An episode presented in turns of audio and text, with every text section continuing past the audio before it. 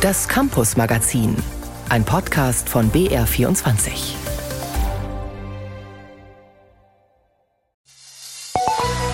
Bundesbildungsministerin Bettina Stark-Watzinger hat diese Woche zum Gipfel geladen. Der wurde allerdings von ihren Länderkolleginnen und Kollegen weitgehend boykottiert. Denn ich glaube, die Wahrheit ist einfach, dass Bildung Ländersache ist. Und ich verstehe auch nicht genau, warum die Bundesministerin, die eigentlich Bildungsforschungsministerin ist, warum sie so viel über Bildung redet, weil sie natürlich am Ende den Ländern auch keine Standards vorgeben kann sagt Thomas Jatzombeck, bildungspolitischer Sprecher der CDU-Fraktion im Bundestag. Was war da los? Wir sprechen darüber mit dem Präsidenten des Deutschen Lehrerverbands. Außerdem, jetzt endlich können die Studierenden ihre 200 Euro Energiepauschale erhalten. Zumindest theoretisch, wenn denn alles bei der Beantragung klappt. Wie das geht, erfahren Sie hier gleich bei uns. Und wie ukrainische und russische Studierende abseits des Krieges hierzulande unbemerkt zusammen studieren. Das und mehr in der kommenden halben Stunde Campus Magazin. Im BR24 Studio ist Miriam Garufo.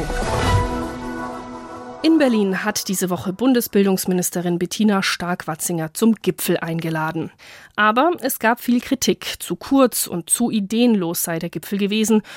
Und schon im Vorfeld hagelte es reihenweise Absagen. 14 der 16 Kultusministerinnen und Minister kamen erstmal gar nicht, vor allem aus den unionsgeführten Ländern, was Stark-Watzinger dann so kommentierte. Wenn ein Problem ist, zeigen wir gern mit dem Finger aufeinander. Die Länder auf den Bund, der Bund auf die Länder. Ich verrate Ihnen ein Geheimnis. Davon ist noch nie ein Kind klug geworden. Die Ministerin hat ihren Gipfel dann trotzdem durchgezogen und viele verschiedene Akteure dafür zusammengeholt. Doch was konnte der Gipfel denn jetzt bewirken? Sprechen wir darüber mit Heinz-Peter Meidinger, ehemaliger Schulleiter eines Gymnasiums in Deggendorf und Präsident des Deutschen Lehrerverbands. Guten Tag, Herr Meidinger. Guten Tag, hallo.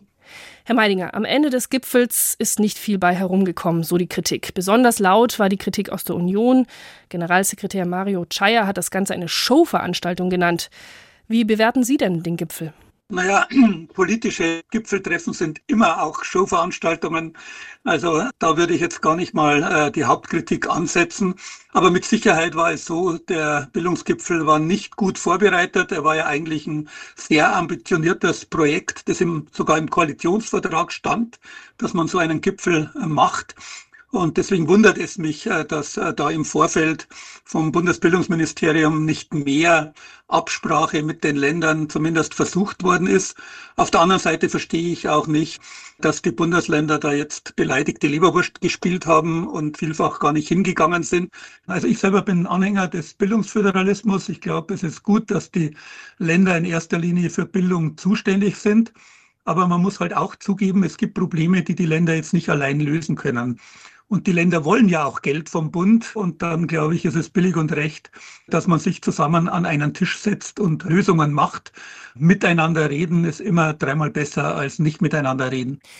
Frau Stark-Watzinger hat ja genauso eine Taskforce jetzt angekündigt. Was erhoffen Sie sich denn von so einer Arbeitsgruppe jetzt ganz konkret? Welche Probleme muss eine solche Taskforce jetzt angehen?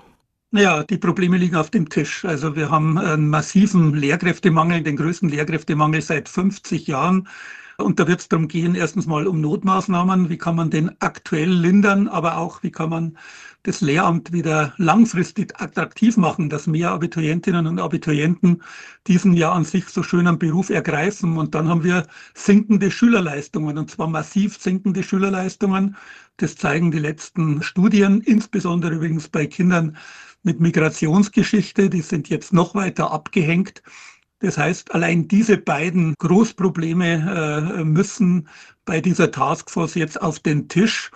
Und was ich mir erhoffe, ist, dass wir dann in diesen Beratungen zu bestimmten Ergebnissen kommen, die dann es auch rechtfertigen, dann einen richtigen Bildungsgipfel zu machen mit Beschlüssen. Und dann hoffe ich übrigens, dass auch der Bundeskanzler dazukommt, weil ein Gipfel ohne Bundeskanzler ist natürlich auch kein Gipfel.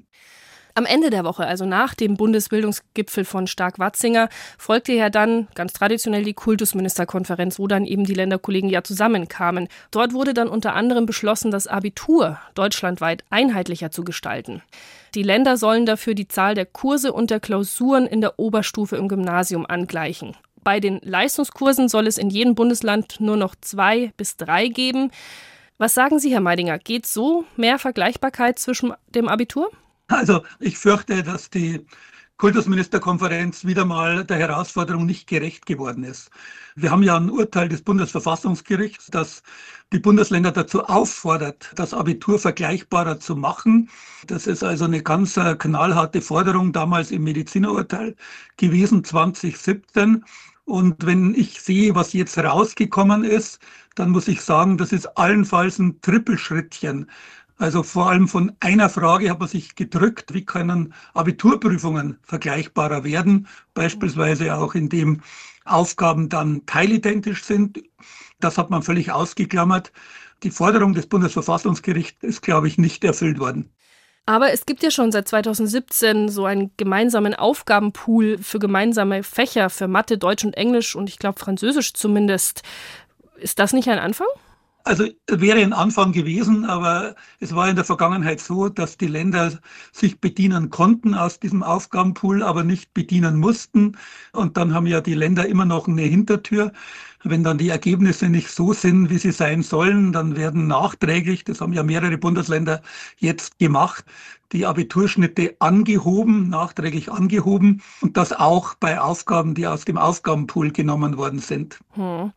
Nun ist es ja kein Geheimnis, dass Bayern bekanntlich sehr stolz auf sein angeblich besseres und anspruchsvolleres Abitur ist. Wird Bayern überhaupt mitgehen, um mehr Vergleichbarkeit zulassen beim Abitur? Also ich glaube, diese jetzige neue KMK-Vereinbarung ist ja auch mit den Stimmen von Bayern mit beschlossen worden, wobei man jetzt mal sehen muss, ob und inwieweit das überhaupt dann Auswirkungen auf die Abiturprüfung hm. in Bayern hat. Ich selber bin der Auffassung, dass die Bayern gut dastehen, insgesamt gesehen, und dass sie deswegen eigentlich keine Angst haben müssten, äh, wenn Abiturprüfungen beispielsweise vergleichbarer werden. Das, was wir jetzt erleben, ist ja so eine Noteninflation. Also es gibt Bundesländer, die Abiturdurchschnittsnoten haben, wo die Hälfte ein Einser vom Komma hat, wenn ich etwa Thüringen nehme und andere Länder, die deutlich schlechtere Noten haben, unabhängig von den wirklich erzielten Leistungen. Und diesen Zustand muss man baldmöglichst beenden und da sollte auch Bayern seinen Beitrag dazu leisten. Sagt Heinz-Peter Meidinger, der Präsident des Deutschen Lehrerverbands. Herzlichen Dank für Ihre Einschätzungen, Herr Meidinger. Ich habe zu danken.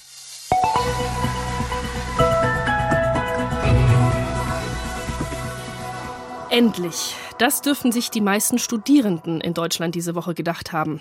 Denn ab Mittwoch können sie endlich ihre 200 Euro Energiepauschale abholen. Lange haben sie darauf warten müssen. Arbeitnehmer und Rentner haben sie schon längst bekommen. Ursprünglich hieß es auch bei den Studierenden spätestens im Winter. Und jetzt, wo die Vögel zwitschern, ist es endlich soweit. Also Geld auf dem Konto, naja, noch nicht ganz. Denn erst müssen sich die rund 3,5 Millionen antragsberechtigten Studierenden noch registrieren. Und wie das geht, das fasst Jim Bob Nikschas zusammen. Einmalzahlung200.de. Auf dieser Website muss der Antrag auf die Energiepreispauschale gestellt werden. Voraussetzung, der Antragsteller muss zum Stichtag am vergangenen 1. Dezember entweder an einer Hochschule eingeschrieben oder in einer Fachschulausbildung gewesen sein. Wer das Geld beantragen will, braucht in jedem Fall zwei Dinge. Einmal einen Account bei der sogenannten Bund-ID ein bisher selten genutztes Verfahren, um seine Identität gegenüber Behörden digital nachzuweisen. Hilfreich kann dabei sein, wer schon mal eine elektronische Steuererklärung gemacht hat und deswegen über ein Elster-Zertifikat verfügt. Dann geht's auch mit der Bund-ID schneller. Benötigt wird außerdem ein Zugangscode, der von der Hoch- oder Fachschule versandt wurde. Darüber können Antragsteller ihre Berechtigung nachweisen. Wer all seine Daten parat hat, soll für den Antrag schließlich nur noch drei Minuten benötigen, heißt es. Der Bewilligungsbescheid kommt dann per E-Mail. Wann genau die 200 Euro ausgezahlt werden, hängt von der Bearbeitung im jeweiligen Bundesland ab. Klingt irgendwie kompliziert. Seit Mittwoch ist es also möglich, aber klappt alles? Fragen wir mal bei den Studierenden selbst nach. Johanna Weidlich ist eine der Sprecherinnen der Bayerischen Landesstudierendenvertretung. Sie studiert in Ingolstadt und ist uns jetzt zugeschaltet. Guten Tag, Frau Weidlich. Guten Tag. Frau Weidlich, haben Sie sich schon registriert für die 200 Euro Energiepauschale und hat alles geklappt? Ja, ich habe mich registriert. Ich hatte den großen Vorteil, dass ich eine E-ID hatte. Also ich habe das mit dem vorgegebenen oder auch, auch gewünschten Verfahren machen können. Und der Antrag ist auch durch. Jetzt warte ich sozusagen nur noch auf die Auszahlung. Aber nicht alle haben einen E-Ausweis, nicht alle haben ein Asset-Zertifikat. Dann kann man das auch mit einer PIN machen. Das ist aber ein bisschen ein Hickhack. Aber ich habe schon von anderen gehört, die das schon beantragt haben, die bereits ihr Geld auf dem Konto haben. Also die Auszahlung, wenn man mal sich durchgekämpft hat, scheint ganz schnell zu funktionieren. Die Energiekrise, weswegen die Energiepauschale ja irgendwann auch eingeführt wurde, ist ja jetzt im Frühling gefühlt schon wieder ziemlich weit weg. Können Sie nachvollziehen und es verstehen, warum es jetzt so lange gedauert hat, das Geld zu bekommen? Ja, also das ist natürlich ein eigenes Armutszeugnis. Dafür kann jetzt niemand persönlich was. Es ist einfach ein Ausdruck, wie strukturell Studierende in der Bundespolitik immer behandelt werden. Also Studieren ist Bildungssache, damit Ländersache kümmert sich niemand wirklich drum. Es gibt keine bundeseinheitliche Infrastruktur, wie man Studierende erreichen kann. Und diese Struktur wurde jetzt mühsam aufgebaut und ich hoffe, dass sie jetzt auch bestehen bleibt und für zukünftige Krisen anwendbar ist. Die Lebenshaltungskosten der Studierenden bleiben ja hoch. Das heißt, Essen kostet viel, Miete kostet viel, Strom und Gas ist auch teuer. Langen denn diese 200 Euro jetzt? Diese 200 Euro sind eine Einmalzahlung, die einen aktuellen Preisschock abfedern soll. Dieser aktuelle Preisschock dauert jetzt schon sehr, sehr lange an. Das heißt, nein, äh, natürlich haben wir mehr als nur 200 Euro, die wir insgesamt mehr ausgegeben haben in der gesamten Krisenzeit. Das heißt, nein, wir brauchen eigentlich mehr. Wir brauchen da äh, eine langfristige Unterstützung. Wir haben das BAföG. Wir wissen, was mit BAföG falsch läuft. In den Parteiprogrammen jedes Jahr steht auch drin, dass das BAföG strukturell reformiert werden muss. Es muss angepasst werden. Sie haben die Mieten erwähnt. Jeder Studierende in ganz Deutschland, der BAföG bekommt, hat denselben Zuschuss für die Miete. Das also äh, macht einen Unterschied, wo ich studiere, wie viel ich dafür ausgebe. Und äh, der Zuschuss beläuft sich auf etwas mehr als 300 Euro. Davon findet man zwar einen Studentenwohnheimplatz, aber nur 10 Prozent der Studierenden wohnen in Studentenwohnheimen. Also es sind einfach strukturelle Fragen, die angegangen werden müssen. Bis dahin, ja, brauchen wir etwas, was uns über Wasser hält. Und das sind am besten eigentlich regelmäßige Unterstützungen. Endlich sind sie also da, die 200 Euro Energiepauschale für die Studierenden, aber leider nur ein Tropfen auf dem heißen Stein, sagt Johanna Weidlich, Studierendenvertreterin in Bayern. Vielen Dank für das Gespräch, Frau Weidlich. Vielen Dank für die Anfrage.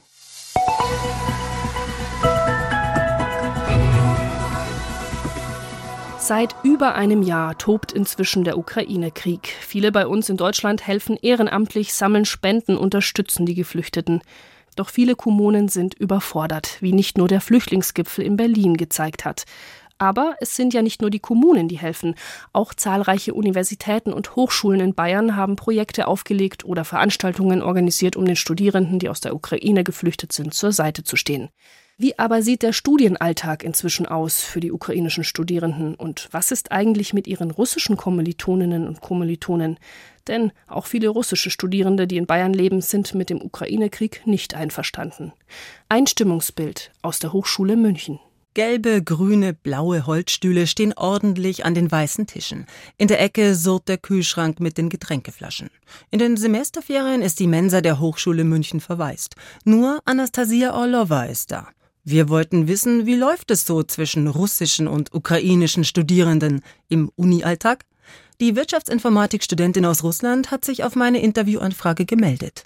Was passiert in der Ukraine? Das ist schrecklich und asozial, unmenschlich. Schickt die junge Frau in Jeans und praktischem Shirt voraus. Kurz vor Kriegsausbruch ist sie nach Bayern gezogen. Eine Studentin aus dem Ausland, wie viele. Doch plötzlich steht Anastasia unfreiwillig auf der anderen, der falschen Seite der Geschichte. Weil sie da nicht hingehören möchte, packt sie mit an. An Hochschule München haben sie sofort eine Plattform erstellt, verschiedene Internetseiten für die Kinder, für die Jobbörse und für Nothilfe. Da habe ich übersetzt für die Geflüchteten genommen haben nach Hause und mit denen konnte ich diskutieren, sogar ein bisschen über den Krieg und das war perfekt. Auch weil es ein sicherer Rahmen war, gibt Anastasia zu. Eine Hochschulinitiative, in der jeder willkommen ist, der helfen will. Freundschaften zu ukrainischen Kommilitonen entwickeln sich daraus allerdings nicht. Weil es auch Gefühle, Emotionen gibt und da verstehe ich noch die Grenzen nicht. Dass solche Grenzen jetzt da sein können gegenüber russischen Mitstudierenden, bestätigt Jeva Marisova. Sie kennt Anastasia nicht. Jeva stammt aus der Ukraine und studiert seit sieben Semestern in München BWL. Auf die Interviewanfrage hat sie sich vor allem gemeldet, weil sie das Engagement der Hochschule toll findet. Ich wurde von ein paar Professoren sogar angeschrieben, ob mir gut geht, ob meine Familie gut geht. Und ich fühle mich wirklich unterstützt auch an der Hochschule hier. Ob Veranstaltungen für den Frieden in der Ukraine, Spendenaktionen oder auch finanzielle Unterstützung. Die Hochschule München engagiert sich, wie viele Universitäten im Freistaat, erzählt Studienberaterin Daniela Becht. Sie macht sich stark für ein entspanntes Miteinander an der Hochschule dass wir eben uns bemühen, die internationalen Studierenden unabhängig vom Herkunftsland zusammenzubringen und eben untereinander auch zu vernetzen, weil man doch ähnliche Erfahrungen hat und sich dann ganz gut austauschen kann. Und dass es eigentlich auch bewusst an der Hochschule kein Thema ist. Wir machen hier keine Politik. Ne? BWL-Studentin Jewa gefällt diese Haltung sehr. Doch trotz gemeinsamer Veranstaltungen an der Hochschule knüpft sie hier seit Kriegsbeginn kaum russische Freundschaften, dafür jede Menge ukrainische. Ganz viele haben mir auch im Instagram angeschrieben und haben gefragt, auch bezüglich Studium etwas, wie muss man die Sprachen lernen und genau welche Unterlagen man braucht. Also ganz viele haben mir angeschrieben, die ich eigentlich davor gar nicht kannte, aber wahrscheinlich hat jemand gesagt, dass ich hier studiere. Ein paar Leute waren auch aus meiner Stadt. In Jewas Stadt in der Ukraine fallen derzeit noch keine Bomben. Eigentlich ist ihre Muttersprache Russisch. Seit Kriegsbeginn unterhält sie sich lieber auf Ukrainisch und ist zwiegespalten. Sie kennt Russinnen und Russen hier, die selbstverständlich Hilfsgüter für Geflüchtete sammeln oder beim Übersetzen helfen, erzählt sie. Aber auch andere. Ich habe auch ganz viele unterschiedliche Meinungen gehört und ich habe auch die Leute getroffen, die auch Krieg unterstützt haben und die über mein Land mir selber ganz andere Sachen erklärt haben, die eigentlich gar nicht stimmen. Und die haben versucht, mich irgendwie zu überzeugen. Aber das kommt natürlich auch aus Medien. Also in Russland translatiert man auch ganz andere Meinungen. Jewa beschreibt, wie einseitig russische Medien ticken und wie sich aus ihrer Sicht Russland verändert hat. Eigentlich schade, dass sich die beiden Studentinnen noch nicht kennen und bislang nicht dazu im Gespräch waren, denn Anastasia sagt genau das, als wir beim Interview in der verwaisten Mensa sitzen. Ich war in Russland im Dezember bei mir zu Hause, bei meinen Eltern und ich habe die andere Welt gesehen. Mein Zuhause existiert nicht mehr. Die Hochschule München sei jetzt ihr Zuhause, bilanziert Anastasia. Und wo sie bei Hochschulprojekten für die Ukraine mitmachen kann, sei sie dabei. Das helfe ihr, wieder wo dazuzugehören. Aber trotz der vielen Angebote der Hochschule für ein internationales Miteinander, von sich aus geht sie nicht auf ukrainische Studierende zu. War aus der Ukraine andersherum auch nicht auf russische. Dabei könnte man Gemeinsamkeiten entdecken. Die Gründe, warum die beiden jungen Frauen in Deutschland sind, klingen zumindest schon mal sehr, sehr ähnlich. Ich habe Workcamps in Marburg im Jahr 2019 gemacht und ich habe mich so sicher hier gefühlt. Hier wohnen auch meine Großeltern und ich habe das erste Mal Deutschland besucht, als ich drei Jahre alt war. Ich bin in Deutschland verliebt. Ich bin wirklich verliebt in Deutschland. Mir gefällt sehr deutsche Kultur. Ich habe schon mit zwölf gesagt, dass ich hier studieren will. Zwei Studentinnen, eine aus der Ukraine und eine aus Russland, die sehr ähnlich klingen und beide den Krieg nicht gutheißen. Ein Plädoyer fürs Miteinander ins Gespräch kommen von Susi Weichselbaumer. In Kriegszeiten umso wichtiger. Kein Abi, keine mittlere Reife oder keinen Quali? Unmöglich dann einen Job zu bekommen, würden die meisten Menschen mit Schulabschluss jetzt spontan denken. Stimmt aber nicht. Im Gegenteil. Jedes Jahr gehen etwa 45.000 Jugendliche in Deutschland ohne Abschluss von der Schule. Und Betriebe, die Arbeitsagentur und das Bayerische Kultusministerium bemühen sich, auch diesen Jugendlichen eine Ausbildung zu ermöglichen. Susi Weichselbaumer hat einen Lehrling ohne Schulabschluss in seiner Ausbildung begleitet. Böden mit Folie abdecken, Leisten abkleben, Farben anrühren. Seit dem frühen Morgen laufen die Renovierungsarbeiten in dieser Münchner Mietwohnung. Oma Secker läuft auch. Stafflei bringen, Pinsel auswaschen. Oma ist im dritten Jahr als Lehrling bei einer Malerei in Hohenbrunn beschäftigt.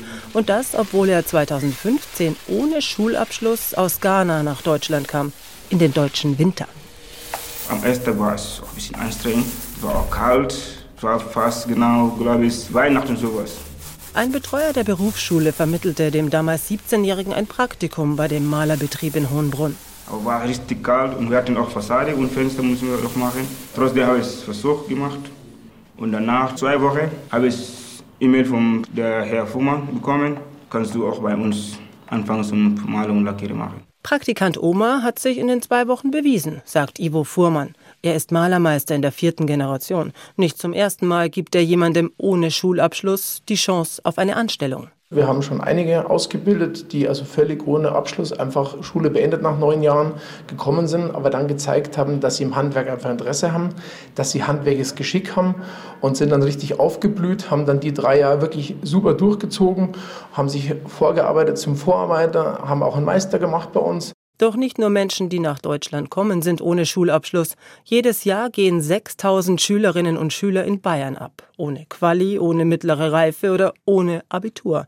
Ein häufiger Grund? Was mir Jugendliche oftmals schildern, sind zerrüttete Familienverhältnisse. Erzählt Anjen Rutz. Er arbeitet an der staatlichen Berufsschule München-Land mit Jugendlichen ohne Schulabschluss. Zum Teil geht es auch Richtung Verwahrlosung möglicherweise manchmal auch Kindswohlgefährdung, völlig zerrüttete Familienverhältnisse, die das eben begünstigen, dass eben kein Halt da ist. Ergebnis, die Schule wird geschmissen. Auffangen können in dieser Situation sogenannte Berufsvorbereitungskurse. Lehrer wie Anjan Rutz unterrichten Kernfächer, Mathe und Deutsch und geben Unterricht in Lebensgestaltung oder beruflicher Handlungsfähigkeit. Über Praktika sammeln die Jugendlichen Erfahrung. Die Zeugnisse sollen helfen bei der Lehrstellensuche. Angst muss niemand haben, sich bei der Berufsberatung zu melden, sagt Ralf Holzwart. Er ist Chef der Bayerischen Arbeitsagentur. Unser Ziel ist es, dass die jungen Menschen einen zu ihnen passenden beruflichen Weg einschlagen. Und wir versuchen für jeden das Richtige zu finden. Eine Zusage von Firmenseite dann auch zu bekommen für das Richtige, sogar ohne Schulabschluss, dafür sieht Holzwart aktuell in Bayern gute Chancen. 85.000 Ausbildungsstellen sind gemeldet. Bewerberinnen und Bewerber dafür gibt es nur etwas mehr als die Hälfte, 44.000. Das Bewusstsein dafür, dass man sich um eine Fachkraft bemühen muss, ist in allen Unternehmen da. Und deswegen wächst auch die Bereitschaft immer mehr, jungen Menschen eine Chance zu geben, die vielleicht vor fünf, sechs Jahren noch keine Chance bekommen hätten. Bei Oma, dem jungen Mann aus Ghana, hat der Einstieg bei der Malerei in Hohenbrunn übers Praktikum geklappt. Und er hat seinen Lehrmeister mehr als einmal überrascht. Wir waren am Anfang total irritiert. Was macht er da? Immer mit dem Handy Fotos und dann was tippen? Wie sie ihn gefragt haben, ja, er hat was Neues gelernt. Er macht sich ein Foto davon und schreibt sich dann in seiner Landessprache oder in Englisch auf, was er gemacht hat um es sich zu merken und abends die deutschen Vokabeln dafür zu pauken. Zum Jahresanfang hat Oma seine Gesellenprüfung bestanden. Mit Bravour. Sein Job hat er sicher. Es gibt sie, die Unternehmen, die Jugendliche auch ohne Schulabschluss eine Chance geben. Mit diesen positiven Nachrichten endet das Campus Magazin auf BR24. Im Studio war Miriam Garufo.